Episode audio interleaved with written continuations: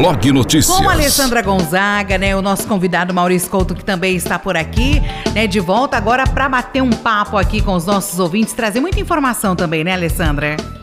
Certeza, antes de começarmos, eu gostaria de mandar um abraço para as nossas ouvintes Fátima Reginato e para Dona Aparecida.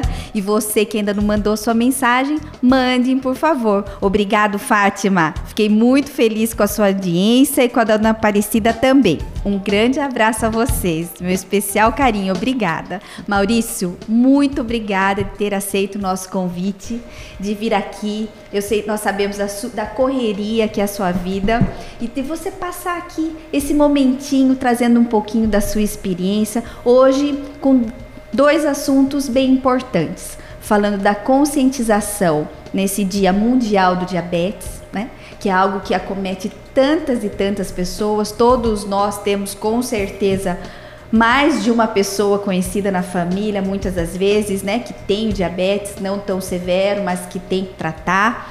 E também no dia 16 de novembro, Maiara, também é a causa que o Maurício tanto luta, que é o Dia Nacional dos Ostomizados. Mas antes de a gente começar essa entrevista, o seu boa tarde aos nossos ouvintes, Maurício.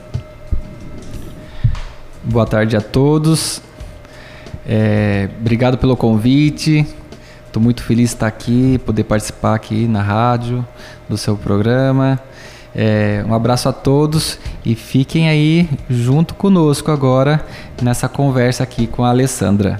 obrigada, Maurício, muito obrigada. Além de falar, né, do trabalho do Maurício, falar dessa conscientização, né, de levar informação para as pessoas também, né, Alessandra? Com certeza, um dos nossos papéis aqui no nosso programa é esse, né? Em datas comemorativas, em datas de conscientização importantes do nosso calendário, a gente sempre coloca aqui como uma pauta da nossa roda de conversa.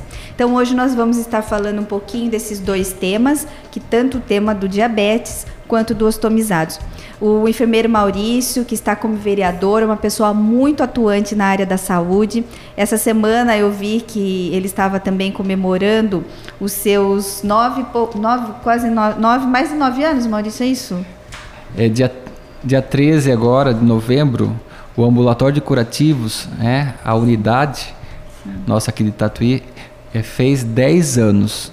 E eu estou trabalhando no ambulatório já há nove anos e pouco, já nessa, nessa missão, é Sim. atendendo os pacientes acometidos de lesão, com, é, com lesões pequenas, feridas grandes, é, de diversas origem essas feridas, né? Então a gente acompanha, faz o tratamento, ajuda a pessoa a ter a cicatrização dessa ferida.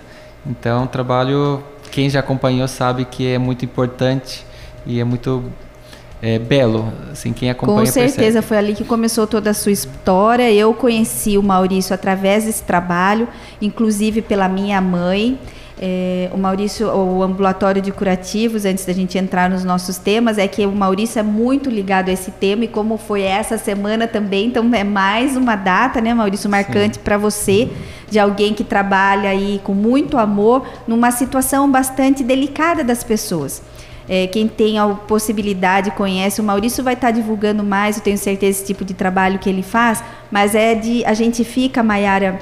É, que me falta a palavra, mas como se fosse até assust... não é assustado, Maurício, mas a, a, gente fica impressionado, é, com as fotos que o Maurício mostra de como ele pega e de como depois a satisfação que ele tem, né, em cuidar daquela pessoa que está com aquela dificuldade de ver cicatrizado, ver aquela ferida curada, porque não é qualquer e, e isso também parte do diabetes também, não é, Maurício? Tem Sim, casos tem que tem situação que são consequências da própria Sim, diabetes, não é isso? Temos. Quais a, são os tipos a, que isso, o que que acontece no caso já entrando já direto sim. no assunto, já ligando esse seu trabalho com o assunto de hoje? Sim, então. A diabetes é uma doença silenciosa. Quando a pessoa começa a perceber, né, já está tendo alteração já da, do metabolismo dentro do organismo da pessoa. Então, no início ela é silenciosa. Um dos sintomas é a pessoa começa a beber bastante água, a necessidade de beber água, a necessidade de ir ao banheiro bastante, começa a urinar bastante, né? O ato de micção excessivo, a pessoa começa a sentir fome, fadiga, né? são um dos sintomas. Então, nesse momento, a pessoa muitas vezes já, tá, já adquiriu já essa doença, né? E a diabetes ela tem vários tipos, né? Então, temos a diabetes tipo 1, a diabetes tipo 2 e a gestacional. E tem outros. Essas três são as mais conhecidas, né? A diabetes tipo 1 é aquela diabetes infantil, é a criança, ela já nasce já com deficiência já na produção do pâncreas de fabricar insulina, né? Então a criança já vai ser um é, dependente direto assim pro resto da vida assim da, da, insulina, da insulina. porque o pâncreas não fabrica. Né? Então controle muito rigoroso para não dar hipoglicemia.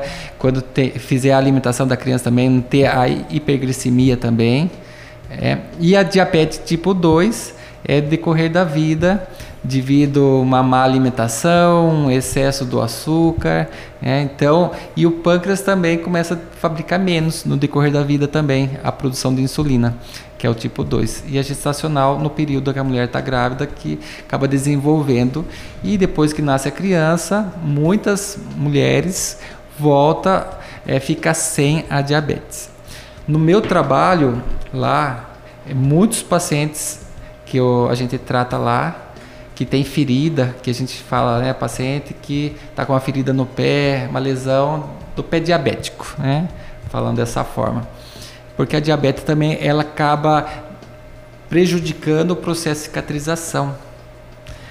A diabetes ela é tão assim radical, tão é, prejudicial à saúde que aos poucos ela vai tendo alteração e danificando a parte da visão, comprometendo a parte renal, cardio, é, a parte cardíaca, cardiovascular, né? E temos também, nós estamos aqui no mês né, de novembro, e também sobre a prevenção da próstata. E se você for estudar também a questão dos fatores que levam a pessoa a ter é, o câncer, né, um dos fatores também tem a diabetes junto também. Porque ela acaba também lá na frente prejudicando o organismo e prejudicando a parte hormonal também, o testosterona também no homem também. Então, assim, a diabetes, assim, Alessandra, se percebe que ela vai pegando o indivíduo de todas as formas e prejudicando a saúde como um todo. Então, assim, ela lesa, leva paciente muitas vezes à amputação. E eu vejo muitos pacientes dessa forma, sabe assim que a gente está cuidando da ferida e a gente percebe que a pessoa não controla a diabetes e a, a ferida não então, cicatriza. E é uma doença controlável, né? Então, ela é, é se a pessoa descobre a tempo, quanto antes começa a trabalhar, começa a mudar a sua alimentação, seu estilo de vida, insere também como prevenção a os exercícios, educação física junto, entendeu? Consegue controlar, ela leva uma vida normal. Tem que ter o quê? Sabe o que, Alessandra? Disciplina. É. A maioria dos casos que a gente vê, o que eu me recordo na minha família é a falta de disciplina. Exatamente isso, que a pessoa não se conscientiza de que ela tem que mudar de vida a partir do diagnóstico. Sim, exatamente. Sabe aquela sensação e que a pessoa tem que aceitar realmente. É, é. É, eu vejo assim que as pessoas não dão crédito, sabe, Mayara? Não dão crédito para diabetes. Ah, tem diabetes. Ah, só não comer um docinho ali. É, né? depois eu vou lá, tomo insulina, tomo um medicamento. Não levam a sério. Não né? leva a sério. Por isso que ela hoje, é, dependendo da estatística, ela está em quarto, quinto lugar da doença que mata. Ela leva à morte sabe? Então, assim, hoje o que eu percebo, às vezes eu converso com os pacientes, ah, tá controlando diabetes? Ah, controlo, é, mas você vai conversando assim, você percebe que não é ainda o suficiente. E daí vai tendo o quê? Sequelas. Às vezes eu atendo o paciente e falo assim, o senhor não está conversa, qual é o seu nome, tudo, conheço a história do paciente. Sim. E daí fala assim, e essa sua visão? Você perdeu a visão? Não está enxergando mais nada? Nem vulto mais? Não, perdi tudo. É, você sabe, é por causa da diabetes, né? Daí a pessoa fala, é, eu perdi por causa da diabetes. É, assim, e isso é muito triste porque às vezes é aquela cegueira irreversível, a pessoa perdeu, tem também já alteração do glaucoma, sabe assim? Então, assim, Sim. é triste porque, imagine só, não, não enxergar, é, leva a vida, ainda bem que está vivo ainda, né? Sim. Mas poderia muitas situações, Alessandra, ter sido evitado. Né? E essa pessoa é o estilo de vida dela, né? Porque é diferente daquele que nasceu, conforme você tem dito, você disse. Isso depende também da, do estilo de vida que ela levou durante toda uma vida. Porque para adquirir o diabetes tipo 2. Ela pode ter também a fator. Tem Genético? Tem, tem algo, um fator genético uma probabilidade, né? Tem Sim. alguém que vem de uma família. Que tem uma família. Mas, assim, tem... a parte de alimentação é crucial, sabe?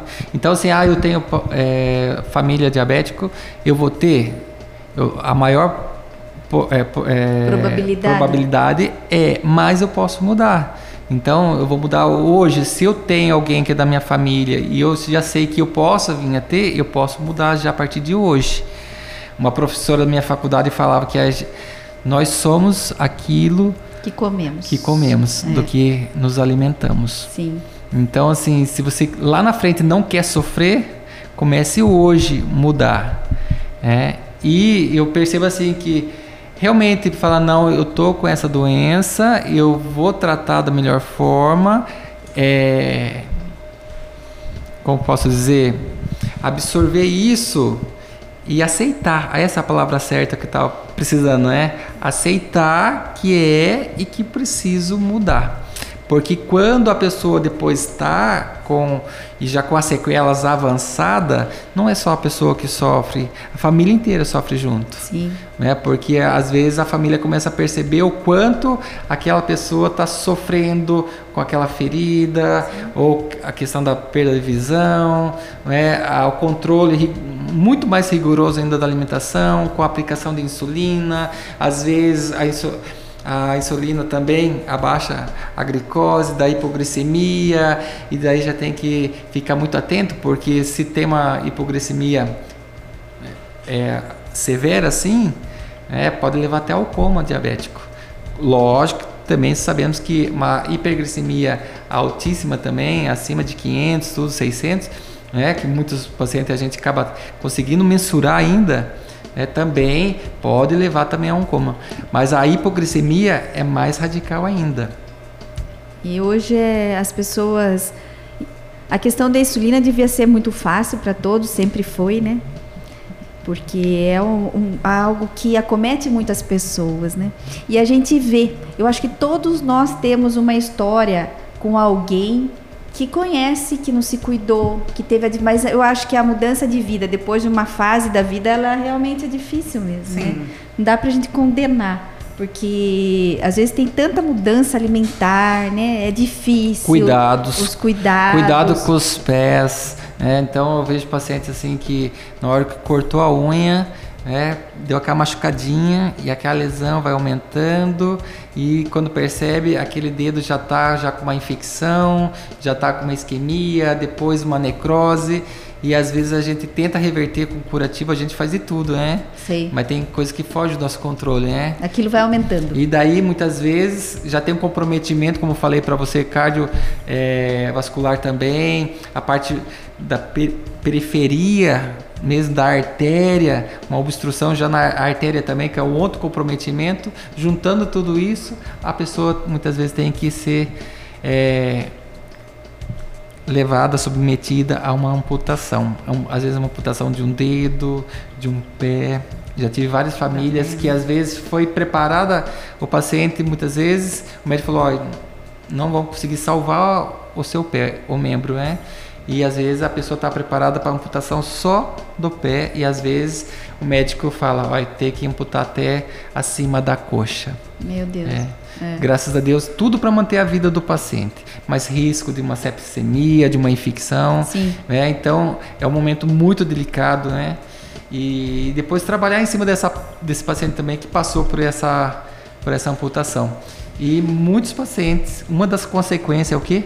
A diabetes. Uma doença, como eu falei no início aqui, ela é silenciosa. Então a gente tem que ficar em alerta, fazer exames de rotina, ver se está tudo ok, tudo dentro Quais os exames que níveis, as pessoas né? devem pedir para detectar o diabetes? Como funciona? É, então temos o exame de sangue, né? É aquela que, que temos o exame de sangue, que é em jejum mesmo, que vai ver como está a taxa do nível da glicemia. Da, da, glicemia, da glicose na corrente sanguínea, né? Sim. E temos o mais rápido, que é o teste, né? Que é o, o furinho no dedo também. Sim. Que o pessoal fala, ah, vamos fazer o destro, né?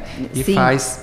E é rápido, já mensura se deu alterado nesse rápido, que a pessoa muitas vezes não está em jejum, não está nada, passou numa campanha, ou foi no posto de saúde, ou ah, sentiu uma tontura, foi ver, muitas vezes verifica e já é mensurado, dá um valor alto. A pessoa fala, será que estou com diabetes?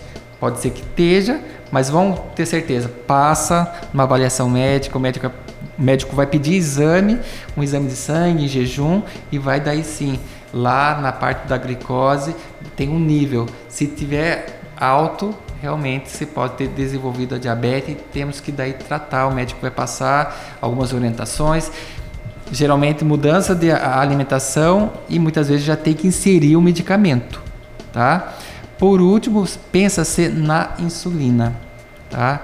Para não ficar insulino dependente da, da insulina mesmo. Ah, é por último então. É, tipo assim, só tipo às vezes situações que já aconteceu eu trabalhei trabalhando no hospital chega um nível muito alto da glicose preciso abaixar. Então infunde daí coloca um soroterapia e faz também insulina é, endovenoso e controla. O paciente está estabilizado teve alta o médico tenta controlar com medicamento. Em algumas situações não consegue daí parte para insulina mas se conseguir, né, no início, tratar com alimentação, um medicamento, melhor coisa. Eu estava aqui, né, para a gente fazer esse programa, a nossa produção colocou, né, que hoje o Dia Mundial do Diabetes, que o Brasil é o quinto país em incidência de diabetes no mundo, com 16 milhões de adultos entre 20 e 79 anos, pendendo apenas para a China, Índia, Estados Unidos e Paquistão. Quer dizer, a incidência no Brasil do diabetes é alta, né? Muito, muito grande, muito grande. Infelizmente, é. né? É um dado. E essas datas elas são importantes para que a gente possa falar sobre isso e esclarecer para as pessoas, alertar da importância do estilo de vida, da import... é tão falado isso, né? Tão falado a importância do estilo de vida, a importância da alimentação, mas enfim, é, o diagnóstico precoce é fundamental, né, Maurício? E lembrando algo também que às vezes passa meio batido e que eu e vários amigos a gente já tem batalhado, né? Temos a Flávia também que tem batalhado também. A minha amiga Flávia, ela tem o seu filho, Sim. Né, que é uma criança Sim. com diabetes tipo 1, como eu comentei no início também. E o quanto que a criança ela tem que entender que hoje ela tem que fazer o tratamento, que ela tem restrição vários alimentos e tipo hoje é, o quanto que as escolas estão preparadas, né, para estar tá atendendo um paciente, uma, uma criança, é, eu sou é. acostumado sempre a falar paciente, é, paciente, é. a criança que está com a é, diabetes, diabetes né? tipo 1, né, que pode, dependendo do que comer, aumentar essa glicemia ou ter uma hipoglicemia, é, como socorrer essa criança, como atender, é, o preparo, tudo isso. A criança também é, um apoio psicológico também, porque a criança ela percebe que o amiguinho está comendo lá um beijinho, um brigadeiro, né, o algodão doce, pensa. E ele não é, pode. E ele não pode.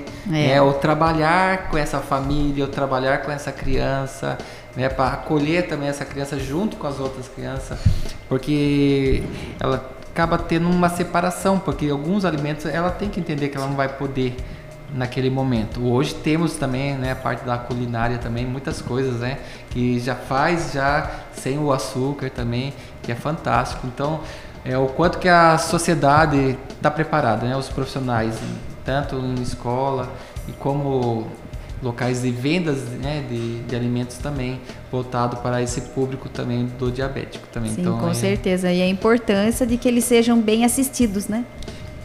E às vezes o que acontece, a criança hoje, devido ao estilo de vida, assim, as crianças começam a abusar, né, de refrigerante, doces demais, e a família tem que ficar atento, é o, se, o quanto se, se a criança também não está desenvolvendo também.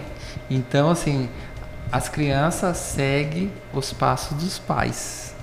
Então, assim, um alerta, né? É, não é o quanto muitas vezes você fala, mas sua atitude fala por você. E as crianças estão de olho. É, a gente é. somos pais, a gente percebe que Facilidade nos copiam também em, né? em, tudo também. Os doces, industrializados, né? Industrializados, é. É uma luta na minha casa, é uma luta grande. em é. todas as casas, né? Mas o meu mais novo é impressionante, assim, com o refrigerante. Eu, e é magro, magro, magro. E eu sempre na luta, não compro, porque se eu comprar aí aumenta, né? O consumo. Só que agora ele já vai fazer quase 18 anos, então é difícil o controle. Mas vai um recado para você, Pedro Augusto, se estiver me ouvindo, da importância, porque o refrigerante tem que ser moderado, como tudo, tudo na vida. Tudo na vida né? tem que Então a gente tem que é, os salgadinhos e tudo tem que usar com moderação, né? moderação né? Com moderação. o limite, né? É, também. Porque começa de pequeno, né? Os hábitos alimentares. Sim. E aí a conversa vai longe, né, Maurício? Vai. E a Mayara diz que tem que colocar um intervalo comercial, mas eu fico muito feliz, Maurício, com a sua presença aqui hoje, tão esclarecedora. Então, o nosso primeiro bloco, que foi a respeito do diabetes, se você ainda tiver alguma dúvida aí do outro lado do rádio, quiser mandar para o nosso WhatsApp, a Mayara já vai falar o número aqui. Fique à vontade, enquanto a gente está no, no intervalo, você pode mandar sua mensagem. E já já a gente volta para falar com o Maurício a respeito da ostomia, da ostomia, né, Maurício? Sim. Que é no dia 16 de novembro a data de conscientização, Correto. de valorização, enfim. Daqui Até a pouquinho já. a gente volta então com roda de conversa. Alessandra Gonzaga, Maurício Couto, enfermeiro e vereador, né, que é o nosso convidado. A gente volta já. Blog Notícias. Blog Notícias.